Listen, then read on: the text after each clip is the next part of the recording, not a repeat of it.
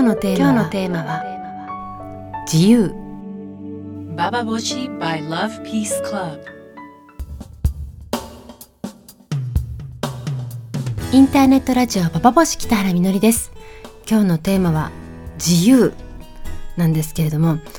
えー、皆さんはどういう時に自由を感じるでしょうか、まあ、そんなことを考えたのもねあの、まあ、今日友達と会ってで彼女は数ヶ月前に出産をしたんですよ。で、どうだった？出産痛かった？辛かった？苦しかった？大変だった？とか、まあ、すごく大変だったからね、妊娠中。いろんな、あの、本当に、まあ、苦しい人いるじゃない。すごく妊娠が大変で安定しなかったりとか、大丈夫だった？って言ったら、彼女はものすごい生き生きした顔で、あんなに自由を味わったことはなかったって言ったんだよね。でその自由っていうのは、どんなに大きな声を出しても、すごく痛くても、でもねあの何をしても大丈夫だった。だから我慢しなくていい。痛みを我慢しなくていいっていうこととかそれがあとは達成感っていうのとはちょっと違うんだよね。大きな声出してうわーって言っても体っていうものを緊張させることなく全てをや柔らかくして緩くして痛みをもう内側にグワーって入ってくんだけどそれを解放するってことを繰り返しなんだって。その時に感じた自由って本当なかったよって言うんだよ。ですごくあの面白いなと私思いましたね。自由って何だろうっていうふうにちょっと考えた。だって痛みをやっぱ我慢するっていう考えってさ出産ってもう痛くて苦しいものでそれを我慢して子供を産むっていうようなイメージはすごくあったけどそうじゃない。痛みや何もかも全部我慢しないで解放されて産んだんだっていう、まあ、考え方のあの違いとか感感性の違いなのかもしれないけどすごくそれは私にはとても新しくてそして自由ってことを改めて考えさせるような気持ちになっています。ということで、インターネットラジオバーボシ、今日は自由について考えていきたいと思います。最後まで聞いてください。This is Baba Boshi Station. 今日のテーマは自由についてなんですけれども、あの、まあ、出産した友達が出産する時の痛みに耐えるわけではなく、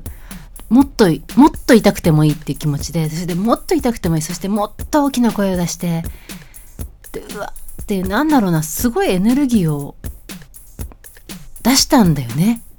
そのことをまあ自由っていうふうに表現したんですけど、あの、じゃあ一方でって考えると、やっぱり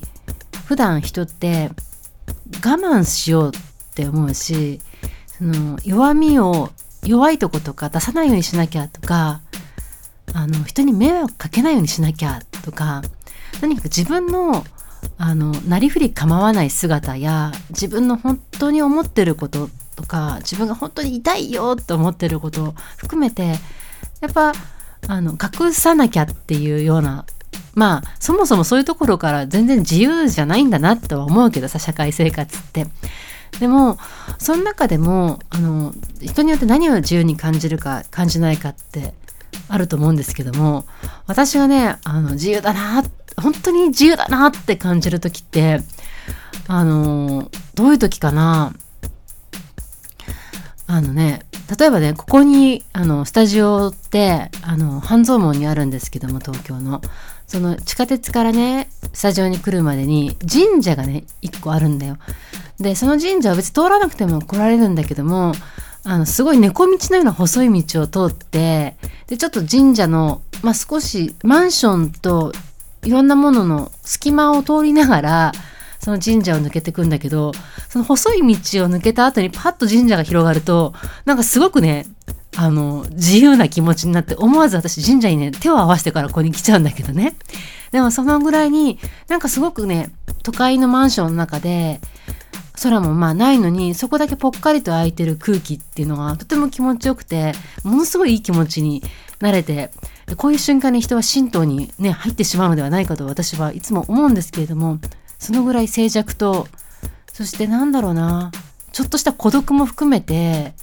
自由だなって気持ちが、すごく幸せな気持ちになるよね。あとはまあ普通に海外旅行にバーって行った時に、あの、最近で言うと本当携帯を落とした時に私自由を感じたんだよね。携帯を落として普通焦らなきゃいけないんでしょうけれども、携帯を落としたことで、じわじわじわっと自分の中で喜びが満ちてきた時にあの私やっぱななんてあのなんか縛られてたんだなっていうふうにだからあのね例えばさ犬とかでもさ鎖をつけている犬って首が締まるから自分が歩く速度とかさそういうのって気をつけてんだよね。で例えば首輪を外してもその歩き方ってなんかちょっとおかしな感じがするんだけども首輪がもうないんだって分かった時のそのあれ？あれ？いつもより軽いって一生懸命走れる時のその感じっていうのがさ不自由があってからこそあの自由を感じるってまあ相対的なもんだなと思うけど私本当にねあの携帯を落としてこんなに幸せに感じる私のあのちょっと自分で不幸なんだなってことも感じてしまいましたけれども不幸っていうかまあ不自由ね。皆さんはどんな時に自由を感じますか？いやちなみに私はねあの自由に対してものすごく憧れがあってその憧れってねあの本当子供の時からすごいんですよでそうすると家がすごく不自由だったかっていうふうにあの思われるけど多分そうだったんだよねきっと。何も自分で選べないとか、まあ、子供だし何も自分の足ではどこにも行けないとか小学校行ったら小学校でなんかいろんな規則がいっぱいあってすごくなんか窮屈で窮屈でたまんないって。でなんかこの窮屈感ってどこに行ったらなくなるのっていうようなすごく自由に対しての憧れがあってで小学校のあの卒業式の時に、まあ、習字が好きな得意な先生が担任だったんですけどその担任の先生がねクラスメート全員にあの先生が習字で一面ずつ色紙を書いてあげるっていうの。でその先生に自分の好きな言葉をあの言ってくれってそしたら僕がねその君たちに習字のその、まあ、字を送るよと。でもあのない人は自分が考えたものを君たちにふさわしい人ずつにふさわしい字を送るから文字を送るからって言われたけど私はあの先生に押し付けられるのが嫌だったから「あの先生私これ書いてほしいのがあるんだよね」って言って「自由」って持ってってで私「自由」って書いてほしいって言ったらなんかクラス中はどっと受けたんだよね。そう。なんかすごく平凡だみたいな言い方。だってみんな他の人持ってた翼とかさなんか翼とかなんか羽と羽とか翼一緒か。なんか翼とかなんて言ったかな？羽ばたきみたいなそういうそういう字だったんでね。その中で自由っていうのは確かになんか古臭い感じがしてかっこ悪い感じがしてそれを求めてたなんか私の必死さも含めてまあおかしかったんだろうなと今になって思いますけれどもあの時にすごく自由ってことにすごくこだわった私の気持ちってまだまだあるってことはそれを本当に得られた実感っていうのをまだ味わってないからなのかななんてことを思ったりしました。子供で出産したら味わえるんでしょうか？出産経験のある人ぜひぜひぜひあのその体験についてそんなもんじゃなかったわよも含めていいんですけどもあのお話聞きたいなと思います。メールをぜひください。メールは、えー、メール投稿するのボタンを押していただくと私が直接読むメールになりますのでぜひ皆さんあの送ってくださいね。自由について。パパポジムヨナニストステーション。今日のテーマは自由についてなんですけど私ね今話をしながらね明確に思い出しましたね。ものすごい自由だなって感じた瞬間。生まれて初めて。それね初めてね行った時だね。あれも本当に感動したし何が自由だ、まあ、今自由っていう言葉にぴったりなのかどうかちょっと曖昧なとこもあるんですけどもでもやっぱり自分の体があの自分の知らない状態になってしかもいろんなことがつながったっていうようなそのマンコから頭の先まで、そして頭のもう指先までブワーって一つになったような感じが、うわ、すっごい宇宙見た。これ真理だっていうような気持ちに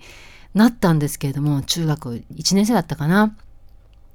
あの瞬間に内側から、そしてこの外側からの刺激に反応した自分から出たこの溢れば、もう溢れんばかりのエネルギーよね。その時に、まあ、自由な気持ちになったよね。でそういう意味で言ったらセックスもあのそうでしたよ。あのセックスをした時に自分の体が人とこういうふうに交わることができてそれを選ぶのは自分なんだっていう気持ちってやっぱすごくセックスの自由を私は本当楽しんでたしあのもうとにかくやりたかったし、まあ、性欲もあったけどもそこに自由な気持ちがいっぱいあったんだよね。でもちろんいろいろ突き詰めていくとそう言いながらもなんかあの足の毛剃らなきゃとかさまあそういう自分の中でのあのねあちょっと臭いんじゃないかとかいうようなものとか、まあ、そういうのは普通にあるけれどもでもやっぱりセックスする時に感じてた一番の快楽は肉体的な快感とやっぱ気持ちの中での自由でそこでオーガズムを感じたらそれこそもう宇宙よ本当ヒッ私本当に1960年代のヒッピーに生まれたらさ本当に良かったなと思うぐらいにセックスに感じられる自由とかそこからつながることができる人との肌の触れ合いから感じられるすごい温かい交流みたいなのって本当夢中になりましたよね。でもねこの話するとあのすごく不自由な罠に陥りやすいのがすごくセックスいっぱいやったとかすごくいろんな人とあのどんどんやってやりまんでしたみたいな話するとあの絶対私の闇を見つけようとする人がいるんだよね。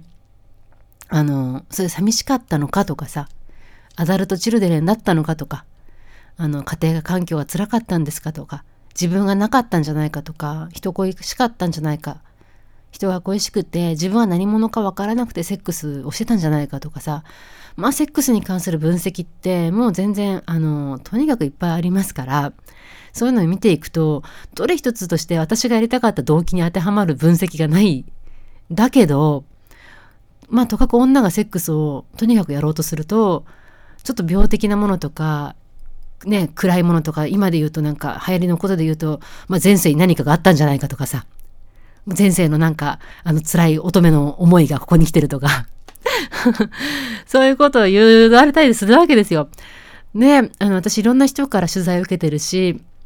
あのいろんな人に、まあ、自分の言葉以外でも書いてもらったことあるんですけどもそういった私のやりたい気持ちっていうのを的確に受け止めて的確にあの表現をしてくれたとか共感をしてくれた人ってあんま会ったことないなって今思い出しましたね。だからセックスの話もあの当時のさ女友達とやっちゃったよみたいな時ってすごく自由を感じるんだけどもその瞬間そのやっちゃったよって話した後にあのまあ他の人に話したりとかなんだろうな。中であとは例えば他の人との関係、まあ、別のセックスやった人と浮気しただろうみたいなところから始まる関係とかさ。あのなんか自分の体なんだけども相手ともつながってて嫉妬の中で紛れてくるドロドロみたいになっていくとなんかまた別のものになってってセックスが。途端に不自由な中の話になってしまうようなところもあるんですけれども。そう。だけどあのセックスってものを純粋に取り出した時のあの開放感と自由とそして人類愛に近いような人への優しさみたいなのってさなかなかないですよね。で今ライピースクラブで連載してくださっているそのみそまんみそ汁のまんこのあのねあ本当面白い連載なんですけどもまあセックスに対する欲望に忠実にいた時にどんな世界が開けていくかっていう、まあ、哲学の物語だと思うわけですよ。ぜひ皆さん読んでほしいんですけどもあの中で恋愛とかそんなことじゃないんだよね。その寂しいとかそんなことじゃなくて自分の体とでどこまで何ができるのかっていうまあ本当に実験だなと思って私は読んでるんですけどそこから味わえるものは私はすごい自由とそしてもしかしたら本当に自由を味わう時に感じる深い孤独でもあるなとは思いますけどね。だってやっぱりさ人とどんな風に結びついて人類愛って言っても結局好みを引き受けてるのは私一人みたいなそこってすごく深い孤独じゃないですか。でその孤独と自由っていうのはまあ本当にブワーンと共存してるのが、まあ、セックスの現場のような気が私はしていますけども皆さんはどんなことを自由に感じそしてどんな時に孤独を感じそしてセックスをする時に何を感じますか、えー、ぜひ皆さんのご意見も聞きたいと思ってます。メールは投稿するのボタンを押してください。This is Baba Boshi Station. By Love Peace Club.